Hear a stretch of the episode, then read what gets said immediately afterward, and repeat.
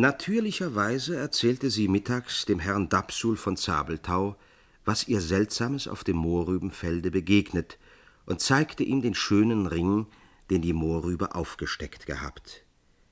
Sie wollte den Ring, damit ihn der Papa besser betrachten könne, vom Finger herabziehen, aber einen stechenden Schmerz empfand sie, wie damals, als sie den Ring aufsteckte, und dieser Schmerz hielt an, solange sie am Ringe zog, bis er zuletzt so unerträglich wurde, dass sie davon abstehen musste. Herr Dapsul betrachtete den Ring an Ännchens Finger mit der gespanntesten Aufmerksamkeit, ließ Ännchen mit dem ausgestreckten Finger allerlei Kreise nach allen Weltgegenden beschreiben, versank dann in tiefes Nachdenken und bestieg, ohne nur ein einziges Wort weiterzusprechen, den Turm. Fräulein Ännchen vernahm, wie der Papa im Hinaufsteigen beträchtlich seufzte und stöhnte. Andern Morgens als Fräulein Ännchen sich gerade auf dem Hofe mit dem großen Hahn herumjagte, der allerlei Unfug trieb und hauptsächlich mit den Täubern krakelte, weinte der Herr Dapsul von Zabelthau so erschrecklich durch das Sprachrohr herab, dass Ännchen ganz bewegt wurde und durch die hohle Hand hinaufrief Warum heulen Sie denn so unbarmherzig, bester Papa? Das Federvieh wird ja ganz wild. Da schrie der Herr Dapsul durch das Sprachrohr herab Anna, meine Tochter Anna, steige sogleich zu mir herauf. Fräulein Ännchen verwunderte sich höchlich über dieses Gebot, denn noch nie hatte sie der Papa auf den Turm beschieden, vielmehr dessen Pforte sorgfältig verschlossen gehalten. Es überfiel sie ordentlich eine gewisse Bangigkeit, als sie die schmale Wendeltreppe hinaufstieg und die schwere Tür öffnete, die in das einzige Gemach des Turmes führte. Herr Dapsul von Zabelthau saß von allerlei wunderlichen Instrumenten und bestaubten Büchern umgeben auf einem großen Lehnstuhl von seltsamer Form. Vor ihm stand ein Gestell, das ein in einem Rahmen gespanntes Papier trug, auf dem verschiedene Linien gezeichnet. Ohne auf Ännchens Rede zu achten, nahm Herr Dapsul von Zabelthau ein kleines Eisen zur Hand, berührte damit Ännchens Stirne und bestrich dann einige Male ihren rechten Arm von der Achsel bis in die Spitze des kleinen Ringfingers herab. Hierauf musste sie sich auf den Lehnstuhl setzen, den Herrn Dapsul verlassen und den kleinen beringten Finger auf das in den Rahmen gespannte Papier in der Art stellen, dass der Topas den Zentralpunkt, in den alle Linien zusammenliefen, berührte. Alsbald schossen aus dem Edelstein gelbe Strahlen ringsumher, bis das ganze Papier dunkelgelb gefärbt war. Nun knisterten die Linien auf und nieder, und es war, als sprängen die kleinen Männlein aus des Ringes Reif lustig umher auf dem ganzen Blatt. Der Herr Dapsul, den Blick von dem Papier nicht wegwendend, hatte indessen eine dünne Metallplatte ergriffen, hielt sie mit beiden Händen hoch in die Höhe und wollte sie niederdrücken auf das Papier, doch in demselben Augenblick glitschte er auf dem glatten Steinboden aus und fiel sehr unsanft auf den Hintern, während die Metallplatte, die er instinktmäßig losgelassen, um womöglich den Fall zu brechen und das Steißbein zu konservieren, klirrend zur Erde fiel. Fräulein Ännchen erwachte mit einem leisen Ach aus dem seltsamen träumerischen Zustande, in den sie versunken.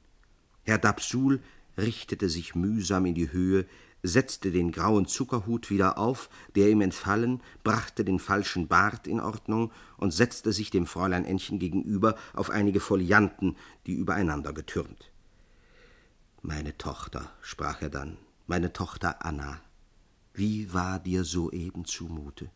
Was dachtest, was empfandest du? Welche Gestaltungen erblicktest du mit den Augen des Geistes in deinem Innern? Ach, erwiderte Fräulein Ännchen, mir war so wohl zumute, so wohl wie mir noch niemals gewesen. Dann dachte ich an den Herrn Amandus von Nebelstern. Ich sah ihn ordentlich vor Augen, aber er war noch viel hübscher als sonst und rauchte eine Pfeife von den virginischen Blättern, die ich ihm geschickt, welches ihm ungemein wohlstand. Dann bekam ich plötzlich einen ungemeinen Appetit nach jungen Mohrrüben und Bratwürstlein und war ganz entzückt, als das Gericht vor mir stand. Eben wollte ich zulangen, als ich wie mit einem jähen, schmerzhaften Ruck aus dem Traum erwachte. Amandus von Nebelstern, virginischer Knaster, Mohrrüben, Bratwürste. So sprach Herr Dapsul von Zabelthau sehr nachdenklich und winkte der Tochter, die sich entfernen wollte, zu bleiben. Glückliches, unbefangenes Kind, begann er dann mit einem Ton, der noch viel weinerlicher war als sonst jemals, dass du nicht eingeweiht bist in die tiefen Mysterien des Weltalls, die bedrohlichen Gefahren nicht kennst, die dich umgeben. Du weißt nichts von jener überirdischen Wissenschaft der heiligen Kabbala. Erfahre, mein holdes, mit Unwissenheit beglücktes Kind, dass die tiefe Erde, die Luft, das Wasser, das Feuer erfüllt ist mit geistigen Wesen höherer und doch wieder beschränkterer Natur als die Menschen. Es scheint unnötig, dir, mein Dümmchen, die besondere Natur der Gnomen, Salamander, Sylphen und Undinen zu erklären, du würdest es nicht fassen können. Um dir die, Gefahr anzudeuten, in der du vielleicht schwebst, ist es genug, dir zu sagen, dass diese Geister nach der Verbindung mit den Menschen trachten, da sie wohl wissen, dass die Menschen in der Regel solch eine Verbindung sehr scheuen, so bedienen sich die erwähnten Geister allerlei listiger Mittel, um den Menschen, dem sie ihre Gunst geschenkt, zu verlocken. Bald ist es ein Zweig, eine Blume, ein Glas Wasser, ein Feuerstahl oder sonst etwas ganz geringfügig Scheinendes, was sie zum Mittel brauchen, um ihren Zweck zu erreichen. Richtig ist es, dass eine solche Verbindung oft sehr ersprießlich ausschlägt. Richtig ist es ferner, dass die größten Weisen einer solchen Verbindung eines Menschen mit einem Elementargeist entsprossen. Doch dem unerachtet ist die Gefahr einer solchen Verbindung nur zu groß, denn abgesehen davon, dass die Elementargeister von dem, dem sie ihre Gunst geschenkt, verlangen, dass ihm das hellste Licht der profundesten Weisheit aufgehe, so sind sie auch äußerst empfindlich und rächen jede Beleidigung sehr schwer. So geschah es einmal, dass eine Sylphide die mit einem Philosophen verbunden, als er mit seinen Freunden von einem schönen Frauenzimmer sprach und sich vielleicht dabei zu sehr erhitzte, sofort in der Luft ihr schneeweißes, schön geformtes Bein sehen ließ, gleichsam um die Freunde von ihrer Schönheit zu überzeugen und dann den armen Philosophen auf der Stelle tötete. Doch ach, was spreche ich von anderen, warum spreche ich nicht von mir selbst? Ich weiß, dass schon seit zwölf Jahren mich eine Sylphide liebt, aber sie ist scheu und schüchtern, so quält mich der Gedanke an die Gefahr, durch kabbalistische Mittel sie zu fesseln, da ich noch immer viel zu sehr an irdischen Bedürfnissen hänge und daher der gehörigen Weisheit ermangele. Jeden Morgen nehme ich mir vor zu fasten, lasse auch das Frühstück glücklich vorübergehen, aber wenn dann der Mittag kommt, o Anna, meine Tochter Anna, du weißt es ja, ich fresse erschrecklich. Diese letzten Worte sprach der Herr Dapsul von Zabelthau mit beinahe heulendem Ton, indem ihm die bittersten Tränen über die hagern eingefallenen Backen liefen. Dann fuhr er beruhigter fort, doch bemühe ich mich gegen den mir gewogenen Elementargeist des feinsten Betragens, der ausgesuchtesten Galanterie. Denn die Elementargeister lieben die menschlichen Wissenschaften, vorzüglich solche, die das uneingeweihte Volk wo nicht albern und aberwitzig, so doch die Kraft des menschlichen Geistes übersteigend und eben deshalb gefährlich nennt. Deshalb finden sie sich auch häufig ein bei den göttlichen magnetischen Operationen. Vorzüglich sind es aber die Gnomen, die ihre Fopperei nicht lassen können und dem Magnetiseur, der noch nicht zu der Stufe der Weisheit gelangt ist, die ich erst beschrieben, und zu sehr hängt an irdischem Bedürfnis, ein verliebtes Erdenkind unterschieben, in dem Augenblick, da er glaubte, in völlig reiner, abgeklärter Lust eine Sylphide zu umarmen. Aber einen tiefern Grund hatte wohl der Gnom, mir die Entzifferung des Geheimnisses mit dem Ringe zu verderben. Anna, meine Tochter Anna, vernimm es. Herausgebracht hatte ich, dass ein Gnom dir seine Gunst zugewandt, der, nach der Beschaffenheit des Ringes zu urteilen, ein reicher, vornehmer und dabei vorzüglich fein gebildeter Mann sein muss. Aber, meine teure Anna, mein vielgeliebtes, herziges Dümmchen, wie willst du es anfangen, dich ohne die entsetzlichste Gefahr mit einem solchen Elementargeist in irgendeine Verbindung einzulassen? Hättest du den Cassiodorus Remus gelesen, so könntest du mir zwar entgegnen, dass nach dessen wahrhaftigem Bericht die berühmte Magdalena de la Croix, Äbtissin eines Klosters zu Cordua in Spanien, dreißig Jahre mit einem kleinen Gnomen in vergnüglicher Ehe lebte, dass ein solches sich mit einem Sylphen und der jungen Gertrud, die Nonne war im Kloster Nazareth bei Köln, zutrug. Aber denke an die gelehrten Beschäftigungen jener geistlichen Damen und an die deinigen. Welch ein Unterschied! Statt in weisen Büchern zu lesen, fütterst du sehr oft Hühner, Gänse, Enten und andere jeden Kabbalisten molestierende Tiere. Sage, kann das alles einem feinfühlenden, philosophischen Elementargeist auf die Länge gefallen? Denn, o Anna, durch dich blüht Dapsul heim, und diesem irdischen Beruf mag und kann dein Geist sich nimmer entziehen. Und doch empfandest du über den Ring, selbst da er dir jähen bösen Schmerz erregte, eine ausgelassene, unbesonnene Freude.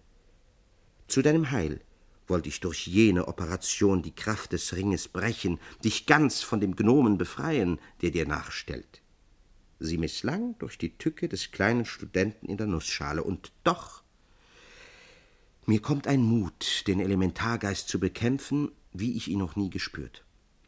Du bist mein Kind, das sich zwar nicht mit einer Sylphide, Salamandrin oder sonst einem Elementargeist erzeugt, sondern mit jenem armen Landfräulein aus der besten Familie, die die gottvergessenen Nachbarn mit dem Spottnamen Ziegenfräulein verhöhnten, ihrer idyllischen Natur halber, die sie vermochte, jeden Tages eine kleine Herde weißer Schmucker Ziegen selbst zu weiden auf grünen Hügeln, wozu ich damals, ein verliebter Narr, auf meinem Turm die Schalmei blies. Doch du bist und bleibst mein Kind, mein Blut. Ich rette dich. Hier, diese mystische Pfeile soll dich befreien von dem verderblichen Ringe. Damit nahm Herr Dapsul von Zabelthau eine kleine Feile zur Hand und begann an dem Ringe zu feilen. Kaum hatte er aber einige Male hin und her gestrichen, als Fräulein Ännchen vor Schmerz laut aufschrie: Papa, Papa, Sie feilen mir ja den Finger ab. So rief sie, und wirklich quoll dunkles, dickes Blut unter dem Ringe hervor. Da ließ Herr Dapsul die Pfeile aus der Hand fallen, sank halb ohnmächtig in den Lehnstuhl und rief in aller Verzweiflung: Oh, oh, oh, ist es um mich geschehen. Vielleicht noch in dieser Stunde kommt der erzürnte Gnom und beißt mir die Kehle ab, wenn mich die Sylphide nicht rettet. Oh, Anna, Anna, geh, flieh. Fräulein Ännchen, die sich bei des Papas wunderlichen Reden schon längst weit weggewünscht hatte, sprang hinab mit der Schnelle des Windes. Der Herr Dapsul von Zabelthau hatte eben seine Tochter unter vielen Tränen umarmt und wollte den Turm besteigen, wo er jeden Augenblick den bedrohlichen Besuch des erzürnten Gnomen befürchtete. Da ließ sich heller, lustiger Hörnerklang vernehmen, und hinein in den Hof sprengte ein kleiner Reiter von ziemlich sonderbarem, possierlichen Ansehen. Das gelbe Pferd war gar nicht groß und von feinem, zierlichen Bau. Deshalb nahm sich auch der Kleine trotz seines unförmlich dicken Kopfs gar nicht so zwergartig aus, sondern ragte hoch genug über den Kopf des Pferdes empor. Das war aber bloß dem langen Leibe zuzuschreiben, denn was an Beinen und Füßen über den Sattel hing, war so wenig, dass es kaum zu rechnen.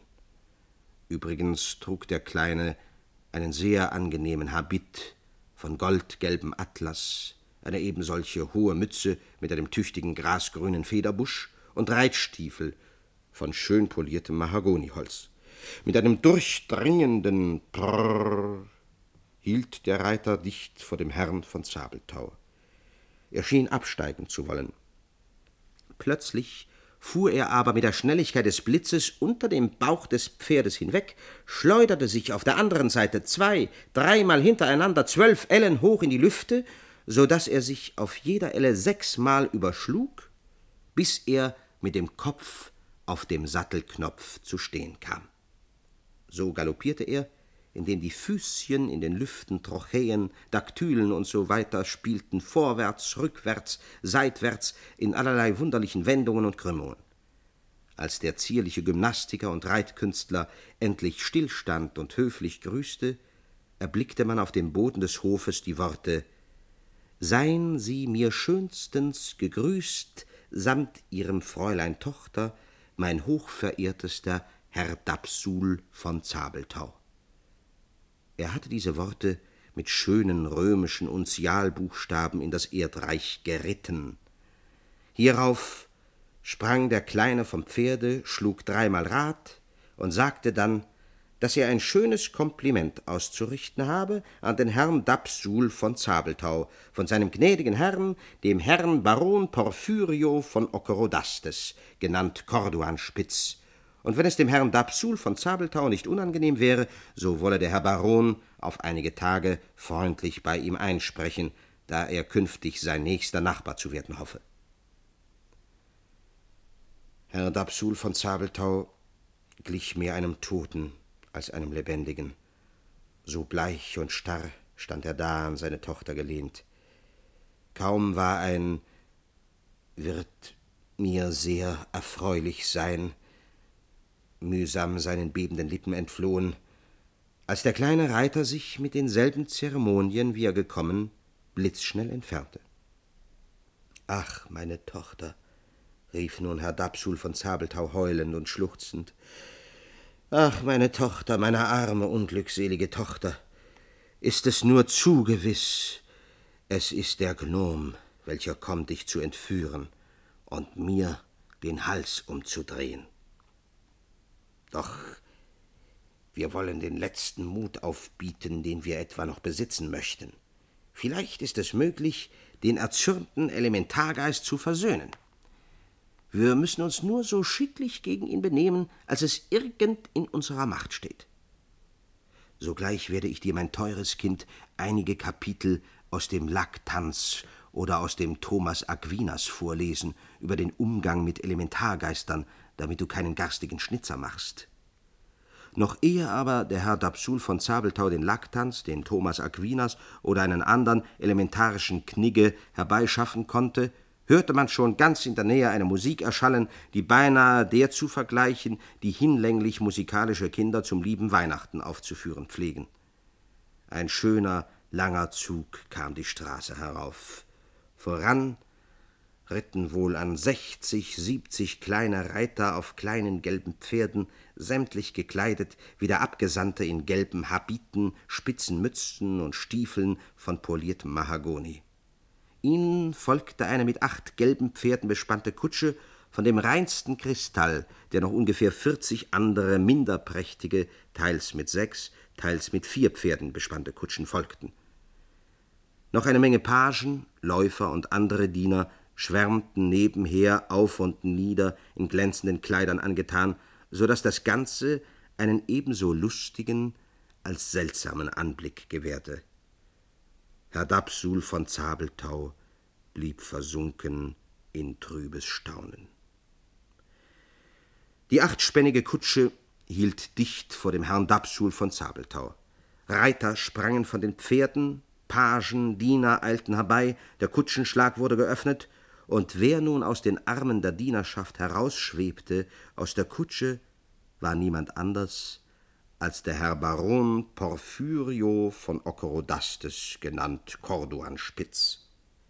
Was seinen Wuchs betraf, so war der Herr Baron bei weitem nicht dem Apollo von Belvedere, ja nicht einmal dem sterbenden Fechter zu vergleichen, denn außerdem, dass er keine volle drei Fuß maß, so bestand auch der dritte Teil dieses kleinen Körpers aus dem offenbar zu großen, dicken Kopfe, dem übrigens eine tüchtige, lange gebogene Nase sowie ein paar große, kugelrund hervorquellende Augen keine üble Zierde waren.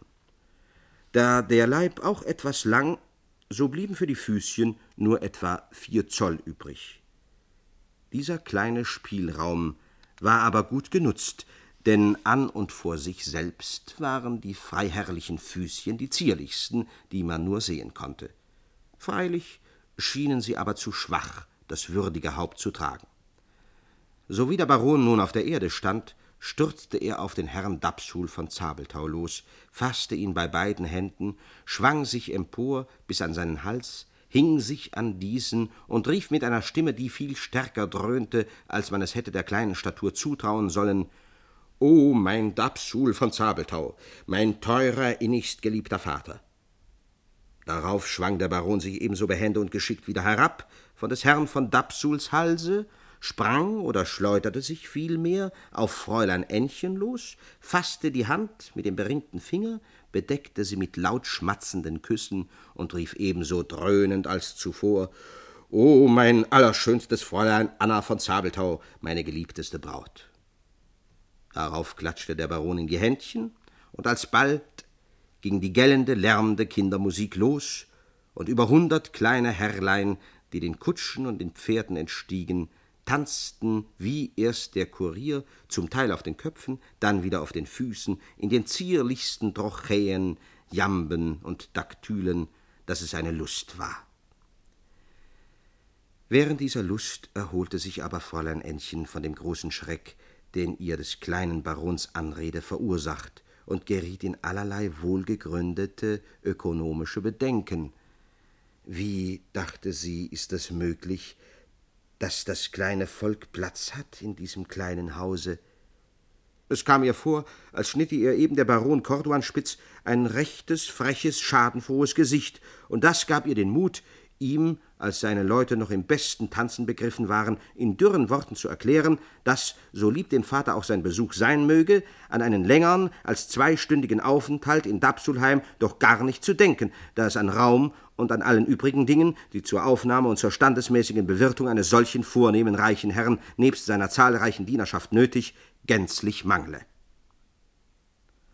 Da sah aber der kleine Cordoanspitz plötzlich so ungemein süß und zart aus wie ein Marzipanbrötchen und versicherte, indem er mit zugedrückten Augen Fräulein Ännchens etwas raue und nicht zu weiße Hand an die Lippen drückte, dass er weit entfernt sei, dem lieben Papa und der schönsten Tochter auch nur die mindeste Ungelegenheit zu verursachen. Er führe alles mit sich, was Küche und Keller zu leisten habe.